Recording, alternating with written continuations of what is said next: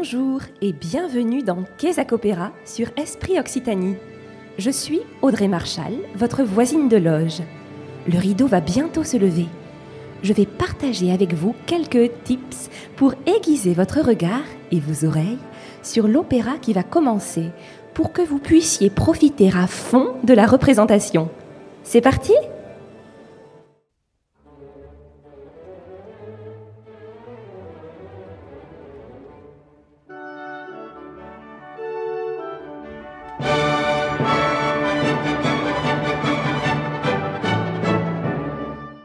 C'était le tout début de l'ouverture de l'opéra buffa Les Nozze di Figaro de Mozart, les noces pour les intimes.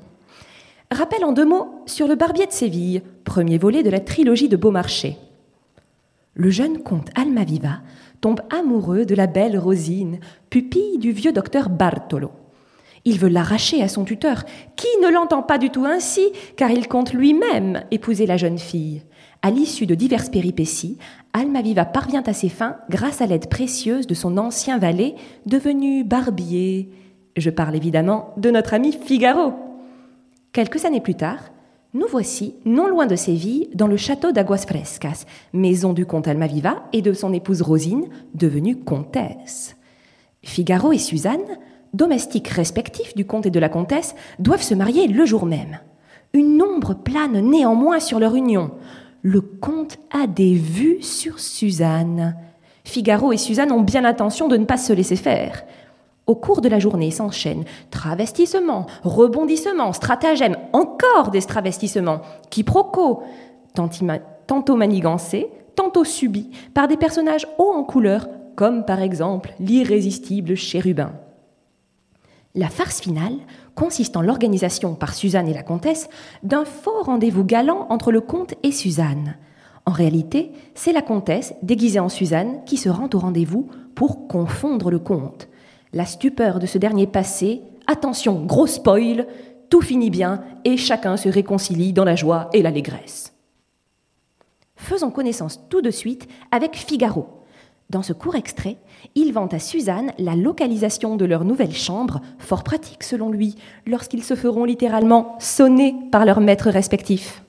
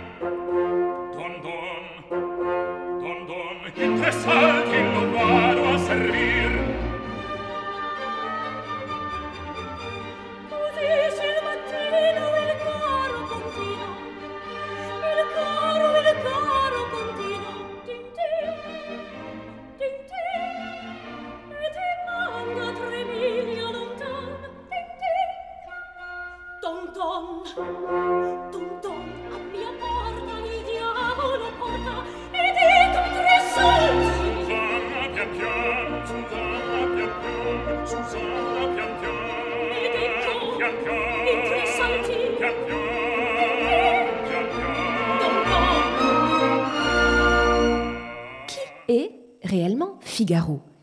Il est né sous la plume de Beaumarchais. Il constitue le fil rouge de sa trilogie. Alors c'est un homme très indépendant d'esprit, débordant d'énergie et d'inventivité, touche à tout, observateur, très débrouillard. Lui, c'est un serviteur, mais le fond du personnage peut nous faire penser très fort à, Beaumarchais lui-même, son créateur, qui a diffusé ses idées à travers lui. Qui est donc Pierre-Augustin Caron de Beaumarchais Alors je pense qu'on peut résumer en un mot. C'est un homme habile, aux multiples talents. Il est également très ambitieux, fin stratège, un brin arriviste et manipulateur, et doté d'une formidable intuition des affaires, un vrai businessman. Toute sa vie, il entretient son image d'homme insolent, impertinent, défenseur de la liberté de penser.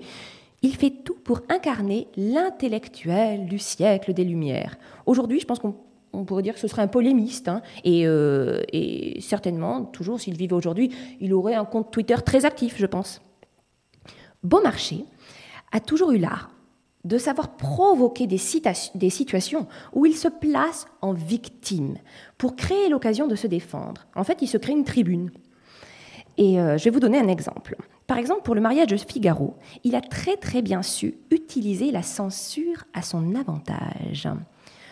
1781, Beaumarchais présente sa pièce à la Comédie Française. La rumeur de la création d'une nouvelle pièce subversive se répand comme une traînée de poudre. Ça arrive jusqu'aux oreilles du roi Louis XVI, qui la lit. Il est furieux. Évidemment, il sent l'attaque de la monarchie française. Cela ne sera jamais joué, a-t-il dit. Il faudrait détruire la Bastille pour que la représentation de cette pièce ne fût pas une inconséquence dangereuse. Bon, à sa décharge, il avait probablement raison. Mais face à cette réaction du roi, Beaumarchais, lui, a dit Le roi ne veut pas qu'on la joue. On la jouera donc. Donc c'est un exemple parfait où il a exploité la censure royale comme la meilleure publicité, possible pour sa pièce. Donc, Beaumarchais, dans cette situation, multiplie les lectures privées, tout le monde veut le manuscrit, et lui, il se paie le luxe de limiter sa, distribution pour faire monter le cours de sa pièce, hein, comme à la bourse. Donc, il crée l'événement autour du mariage de Figaro. Et ça fait tellement de bruit que quand l'autorisation est finalement reçue, après une douzaine de censeurs, et que la comédie est jouée pour la première fois le 27 avril 1784 euh, à Paris, donc Beaumarchais a 52 ans, c'est l'émeute on compte quand même cinq morts parmi la foule. Donc la plus, grande, la plus grande arme de Beaumarchais, c'est sa plume. Hein. C'est elle qu'il a toujours tiré d'affaire au cours de son parcours quand même assez incroyable. En 1732 naît le petit Pierre-Augustin Caron, roturier, fils d'horloger.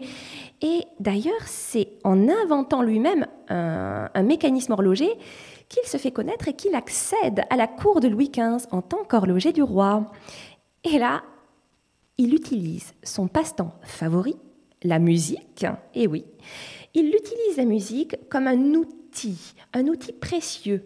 En effet, il devient le professeur de harpe des filles de Louis XV et il organise pour elles des concerts. C'est vrai, ça, ça permet à ses élèves de briller et à lui-même par la même occasion. Bon, en revanche, côté cœur, c'est compliqué. Hein. Un malheureux hasard veut que la riche veuve qu'il a épousée décède un an après le mariage. Il en garde un douloureux souvenir, ainsi qu'un nom. Hein, puisque sa femme possédait le bosque marché, il accole à son nom de Beaumarchais. C'est vrai que c'est très joli. Bon, mais c'était certainement surtout pour qu'une part d'elle reste toujours auprès de lui. Et le croirez-vous alors que pour sécher ses larmes, il épouse cette fois une très riche veuve, le sort s'acharne encore. Celle-ci décède à son tour, deux ans seulement après le mariage. À nouveau de douloureux souvenirs, mais aussi cette fois de l'argent. Beaucoup, beaucoup d'argent. Bon, je suis incorrigible à séparer d'amour. Avec cet argent, et aussi avec celui qu'il a gagné grâce à ses relations dans la finance, il achète des charges royales qui l'anoblissent enfin officiellement. Et le succès de Beaumarchais, euh, évidemment, fait grincer les dents, hein, notamment la cour. Hein. Il se fait beaucoup d'ennemis et euh, il est mêlé, embarqué dans multiples affaires et trafics.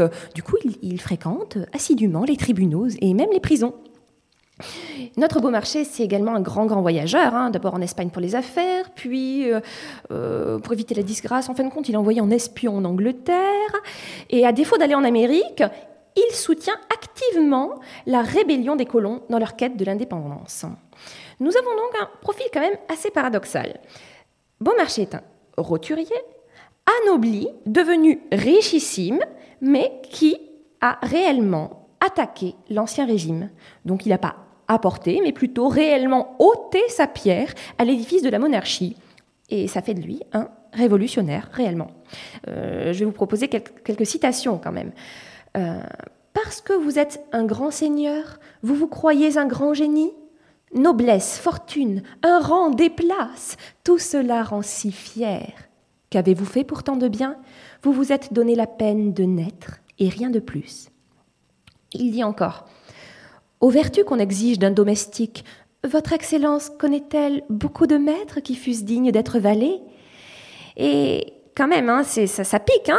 Et pour rappel, ça a été dit seulement huit ans avant la Révolution française. Hein, donc on peut quand même penser qu'il pourrait y avoir un lien. Et oui, parce que ces citations sont extraites précisément de la folle journée, alias le mariage de Figaro, qui nous intéresse aujourd'hui. Et le mariage de Figaro, cette pièce est elle-même issue du dernier acte du Barbier de Séville. Et pour la petite anecdote, dans sa première version en 1772, hein, c'était initialement un opéra comique composé par Monsieur de Beaumarchais lui-même. Eh oui, Certes, ses compositions ne sont pas passées à la postérité, mais il défend quand même une vision très moderne de la musique. Dans sa lettre aux abonnés de l'opéra qui voudraient aimer l'opéra, j'adore ce titre, il milite pour que soit mise en avant non plus la danse, star de l'époque, mais je cite, d'abord la pièce ou l'invention du sujet. Et il remarque à juste titre que dans un drame, l'action ne se répète pas, donc il n'est pas besoin de reprendre systématiquement les premières parties des airs. Il veut que la musique soit au service de la fluidité et de la crédibilité de l'action. Or, au même moment, que nous dit Mozart dans une lettre à son père Dans un opéra, il faut absolument que la poésie soit la fille obéissante de la musique. Quand on, découvre ça, on se dit qu'il n'était pas forcément fait pour s'entendre, mais c'était sans compter sur le génie absolu de Mozart. Qu'est-ce Mozart? Je plaisante. Pour le plaisir, un petit rappel en musique avec un extrait du magnifique Porgi Amor, chanté par la comtesse et interprété par l'incomparable René Fleming. Petite traduction Que l'amour me réconforte, me rende mon trésor, ou qu'il me laisse au moins mourir.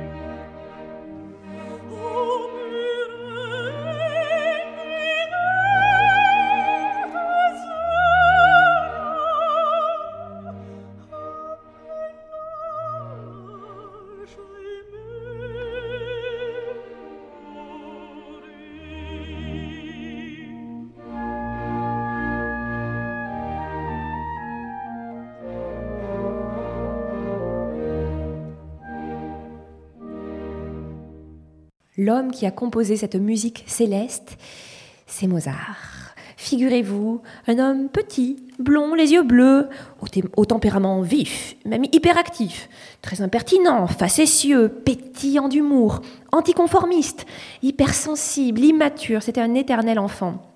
Et, il a quand même un gros problème avec l'autorité et les obligations. En fait, vous pouvez vous imaginer une sorte de tête à claque dans le genre génie, conscient de son génie, et, qu'on déteste d'autant plus qu'on ne peut pas s'empêcher de l'adorer.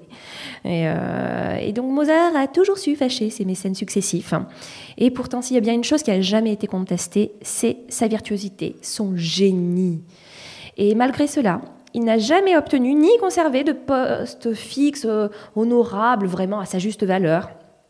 Et du coup, à partir de ses 25 ans, on pourrait dire aujourd'hui que c'était un musicien freelance, un indépendant, euh, au demeurant avec un très bon carnet de commandes. Euh, en plus, il donnait des cours, des académies, des concerts publics et privés, euh, une vie très très active. Donc vous avez compris, la musique, pour Mozart, c'est toute sa vie. Mais il faut dire qu'il était tombé dedans quand il était petit. Il naît à, Salzbourg le 27 janvier 1756 sous le nom de Johannes Chrysostomus Wolfgangus Theophilius Mozart. Hein. le Theophilius euh, deviendra Amadeus plus tard. Son père, Léopold Mozart, est lui-même musicien, compositeur, violoniste et important pédagogue.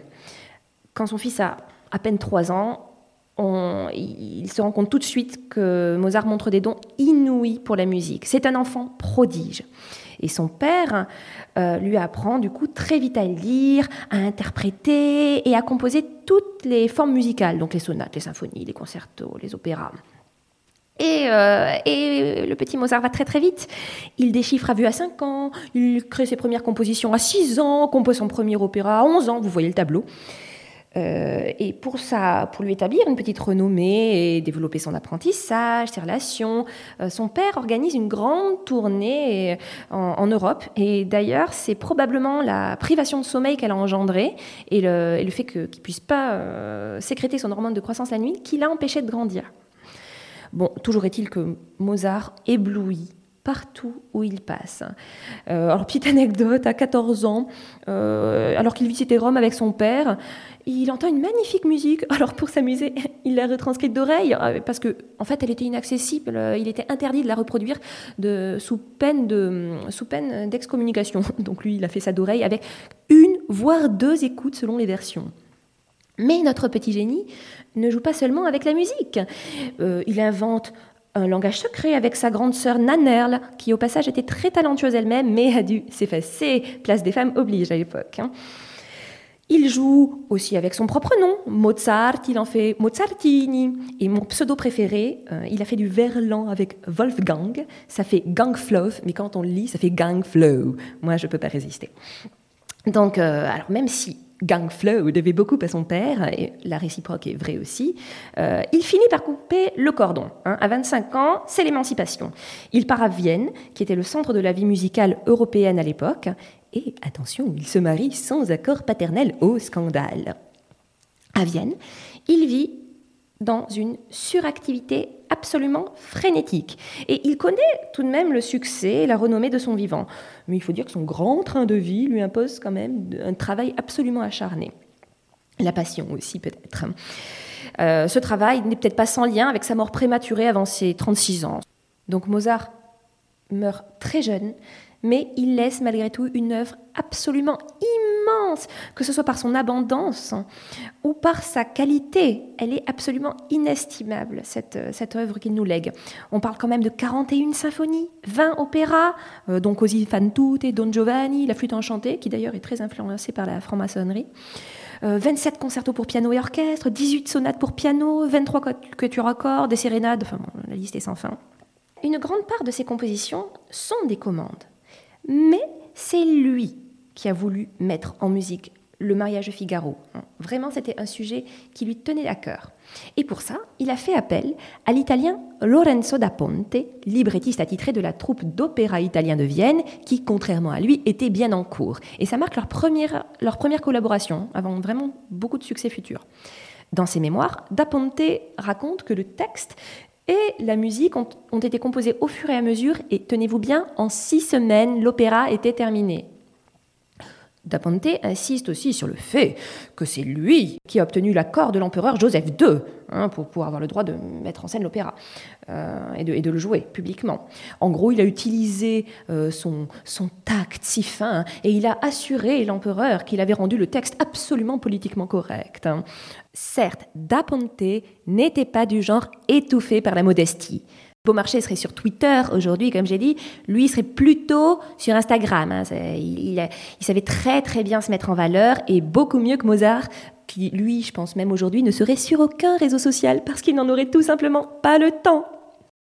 Revenons à la première des noces de Figaro qui eut lieu donc à Vienne le 1er mai 1786. Mozart a 30 ans. À Vienne, on a eu un retrait assez rapide parce que quand même, ça critiquait beaucoup la noblesse. Donc les aristocrates viennois n'étaient pas très contents. En revanche, euh, le succès fut absolument fantastique quand l'opéra fut repris à Prague. Le succès a été tel que non seulement les airs, mais les ensembles furent bissés, trissés, etc. Les, gens redemandaient, la soirée n'en finissait plus.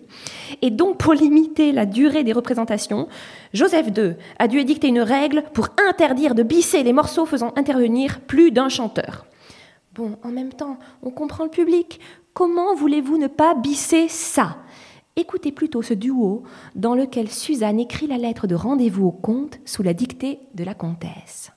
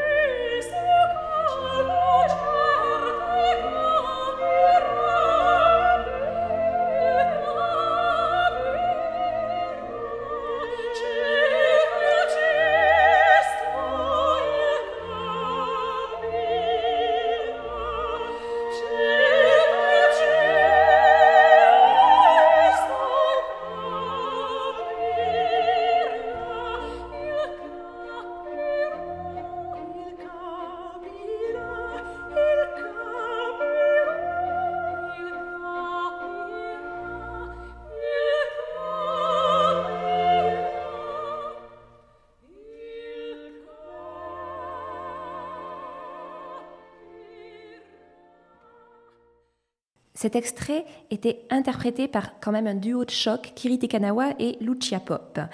Mais c'est difficile de résister à la magie de Mozart quand même, et, à sa touche personnelle d'ailleurs, qui fait qu'on on le reconnaît quasiment toujours. Malgré tout, sa musique reste emblématique du style classique. Qu'est-ce que c'est le classicisme en musique En fait, Haydn, Mozart et Beethoven en sont les plus grands représentants. C'est une période qui commence à peu près à la mort de Bach vers 1750. Jusque-là, beaucoup de liberté était laissée aux interprètes dans l'ornementation, voire l'improvisation même. Et au moment de, la période classique, ce qui est net, c'est que de plus en plus, tout est écrit sur la partition. Le compositeur décide des notes, des tempi, des nuances. Et quand on ajoute à ça un goût euh, développé pour la structure symétrique, des carrures régulières et une harmonie clarifiée, au résultat, on arrive avec une mélodie qui est simplifiée et mise en avant. Ce qui découle de cela, c'est que c'est une musique qui est plus facile à fredonner. Hein. c'est aussi pour ça qu'on sort d'un opéra euh, de Mozart avec des airs plein la tête. On peut, on peut les fredonner, on peut les chanter. Malgré tout, la musique vocale classique est toujours comme à la période euh, baroque, hein, la période précédente, ponctuée de récitatifs. Et ça, c'est ma définition du jour. Récitatif ou recitativo. C'est une forme musicale qui est née au XVIe siècle et que l'on trouve beaucoup dans l'opéra, certes, mais aussi dans les autres formes de musique vocale. Le récitatif a une fonction narrative. Il permet à l'action d'avancer. C'est là que les choses se passent. Hein. Il faut bien suivre l'opéra au moment des récitatifs. Bien souvent, le récitatif introduit un air qui est plus là pour faire joli, si on peut dire, et donc là, il est toléré que se répètent huit fois les mêmes paroles. Mais le récitatif, c'est vraiment du texte en musique. Et pour sa compréhension, il est interprété par une voix de soliste, en tout cas une à la fois. Cette voix est soutenue, notamment pour la justesse, par un accompagnement instrumental tout de même. Dans le recitativo secco, l'accompagnement est minimal, on a juste la basse continue, donc un clavecin, une viole de gambe ou aujourd'hui un violoncelle. Et dans le recitativo accompagnato, la voix est accompagnée par un orchestre, par tout l'orchestre. Euh, la mélodie, elle, cherche à retranscrire le plus fidèlement possible le débit de la parole et de ses inflexions. Elle reproduit l'intonation, l'accent de la langue. Et c'est pour ça que traduire un récitatif, ça ne donnerait pas un super résultat. Je vais vous donner un exemple de recitativo secco. Dans cet extrait, Barberine propose à Chérubin de le déguiser en jeune fille.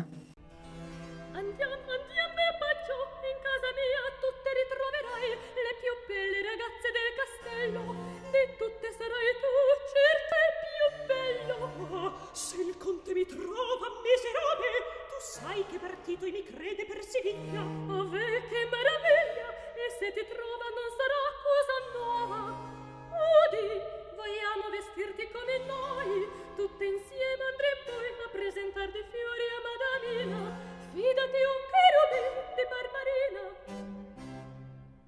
Vous avez vu, ça parle, hein, c'est bavard, hein, c'est fait pour avancer. Maintenant, un exemple de recitativo accompagnato suivi de l'air de la délicieuse Suzanne, ici interprétée par la non moins délicieuse Kathleen Battle. C'est un passage très sensuel, soi-disant adressé au comte, mais en réalité taquin à l'encontre de Figaro, que Suzanne veut punir d'oser la croire infidèle.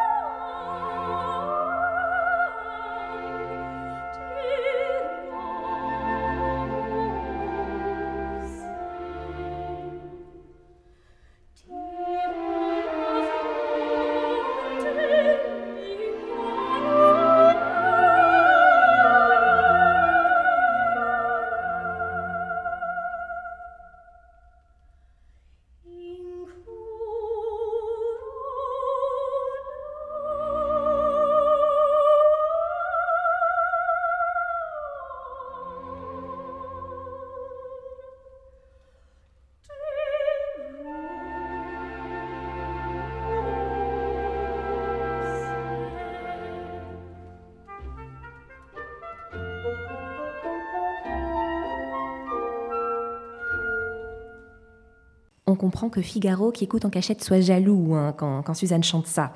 Et c'est vrai que c'est beau, les lignes sont exquises. Mais quand même, on peut remarquer que Mozart a choisi de ne composer aucun air de bravoure pour les noces. Il n'y a quasiment aucune virtuosité, et c'est le cas dans, la, dans toute la partition de l'opéra.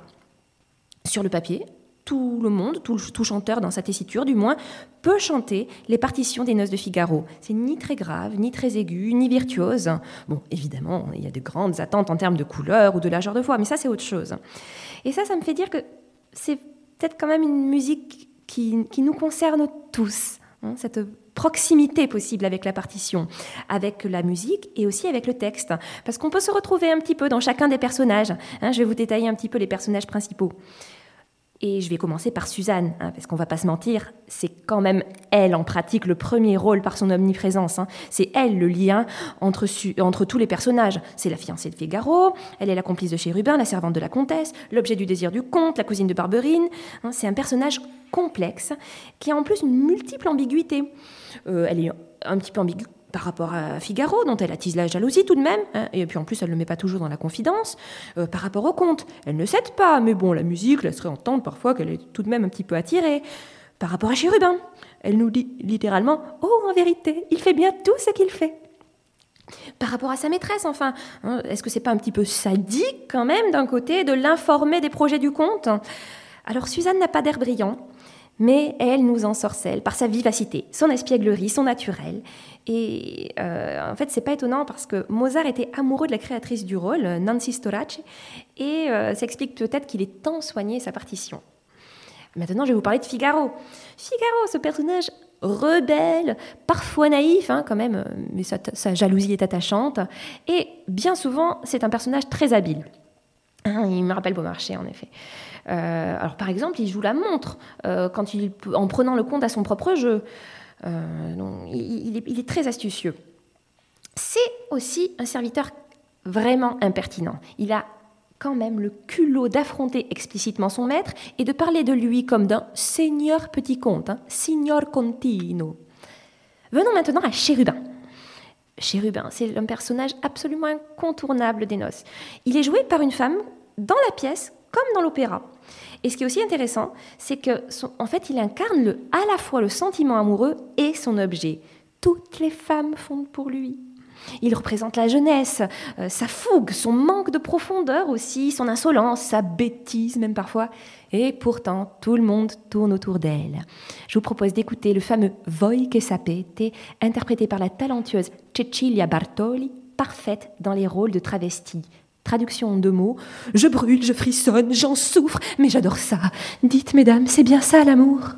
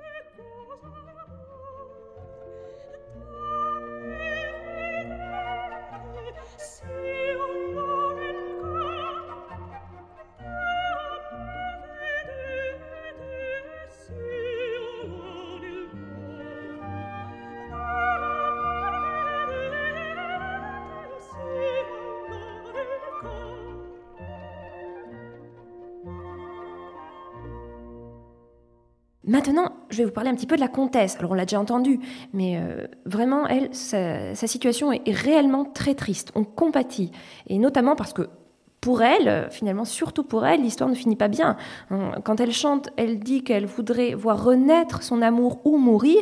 Bon, et au bout du compte, elle a juste réussi à éviter une, infidélité parmi d'autres euh, de son mari. Euh, voyez comme elle est déchirante. À un moment, son, mari le compte pour, euh, l'attendrir, euh, parce que lui-même est ultra jaloux. Euh, il l'appelle Rosina, et elle lui répond Cruelle, je ne la suis plus. Je ne suis que le triste objet de votre négligence que vous prenez plaisir à désespérer. Et plus tard, elle dit aussi Au ciel, à quel humble état suis-je réduite par cet époux cruel qui, après m'avoir, avec un mélange inouï d'infidélité, de jalousie et de mépris, d'abord aimé, puis outragé et finalement trahi, m'oblige désormais à rechercher l'appui de ma suivante. Ah, elle se sent humiliée elle est en prise avec le doute et l'amertume, et en dépit de cela, elle ne cède à aucune tentation. Elle reste élégante, sublime dans sa mélancolie et le deuil de son amour. Et je trouve qu'on peut remarquer que sa noblesse est acquise, mais elle, elle rayonne d'une vraie noblesse de cœur et d'acte. C'est pas comme le comte. Lui, c'est plutôt quand même le personnage repoussoir euh, qui, qui, dit, qui, parle ainsi de, Figaro. Verrai-je ainsi, verrai-je, alors que je soupire, un de mes serviteurs comblé Tu n'es pas né, audacieux, pour me persécuter et pour rire de ma douleur.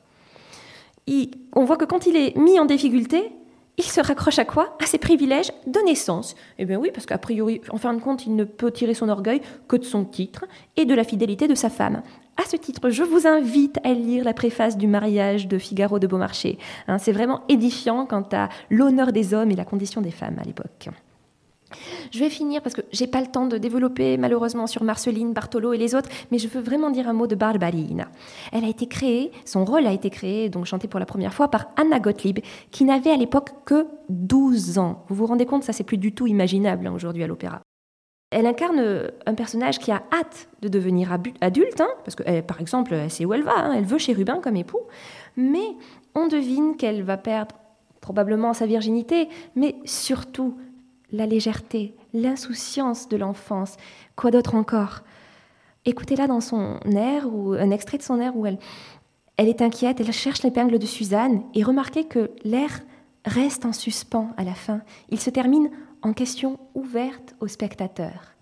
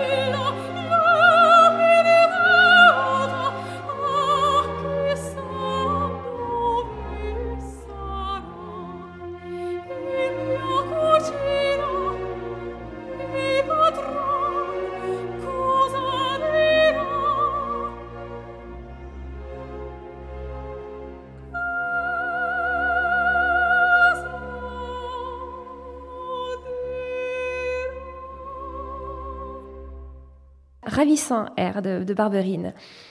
On s'aperçoit donc, après cette description des personnages, que les personnages des femmes sont particulièrement creusés dans cet opéra. Et d'ailleurs, de manière générale, Mozart ne dresse pas du tout des portraits manichéens. Hein. les personnages sont pour la plupart très nuancés et leurs sentiments ne sont jamais univoques. En fin de compte, leur vie dépend de leurs conditions de naissance, c'est tout, et des opportunités qui s'offrent à eux.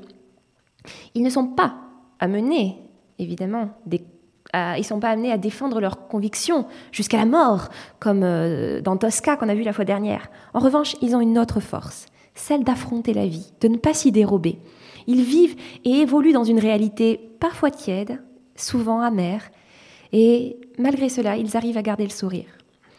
qu'est-ce que je vous propose de retenir de l'opéra de Mozart? D'abord, on a vu que Beaumarchais, il a adressé une critique acerbe, mais tout en légèreté des privilèges des nobles. Mozart, comme Beaumarchais, même avec un texte édulcoré, il nous dit beaucoup de choses au travers de cet opéra. Il apporte même de la profondeur au sujet. Déjà, l'opéra est en italien. Ça, c'est intéressant. Ça veut dire qu'il s'adresse aux élites, hein, parce que s'il avait voulu s'adresser au peuple, il aurait plutôt écrit son opéra en allemand pour être compris. Et, ce qui n'est pas anodin aussi, c'est que donc il montre aux élites donc euh, dans les premiers rôles des, serviteurs, des serviteurs insolents, intelligents, face à des maîtres qui sont tournés en ridicule. Il faut savoir que Mozart détestait vraiment les nobles. Et à la fin, les nobles sont perdants alors que tous les autres ont gagné du terrain. Donc, il mène vraiment une réflexion sur les privilèges, mais il apporte aussi une réflexion sur notre rapport à la hiérarchie sociale et à l'amour, notamment en fonction de notre âge. Donc en fin de compte, Mozart va au-delà de ce que préconisait Beaumarchais. Sa musique magnifie le texte. Il va droit au but, c'est une flèche en plein cœur. D'ailleurs, on sort des noces de Mozart en chantant, mais peut-être avec une petite entaille au cœur. Certes, à la fin, les couples sont réunis dans la paix et même dans la joie, mais la beauté de l'amour a été pour le moins égratignée. L'amour n'est pas sacralisé, hein, mais plutôt démystifié. Et c'est peut-être pas sans lien avec le fait que Mozart a lui-même vécu de cruelles déceptions amoureuses. Dans le sextuor final, euh, tout le monde chante à sotto voce et à mi-voix, donc. Ils chantent ensemble, mais en même temps chacun pour soi-même. Donc on peut se poser la question, est-ce que Mozart ne nous proposerait pas un accord à contre-cœur Malgré tout, retenons que cet opéra nous invite avec une énergie lumineuse et pleine de gaieté, d'une part à entrer en guerre contre les injustices sociales, mais aussi à faire la paix avec les autres, avec soi, avec la vie. Je cite Stendhal dans sa lettre sur Mozart. L'opéra de Mozart est un mélange sublime d'esprit et de mélancolie, tel qu'il ne s'en trouve pas un second exemple.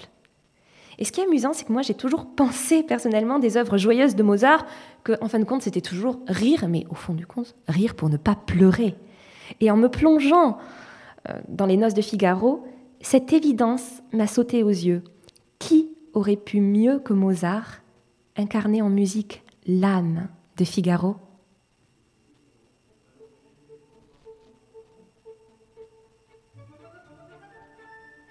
C'est la fin de cette émission. Merci à Yanis Boudin à la technique. Vous trouverez toutes les références des extraits utilisés sur le site de l'émission. J'espère que tout cela vous a donné envie de prendre le temps d'écouter et même mieux d'aller assister, dès que cela sera à nouveau possible, à une représentation des Notes di Figaro de Mozart. Je vous souhaite alors de passer un magnifique moment et vous dis à bientôt sur Opéra.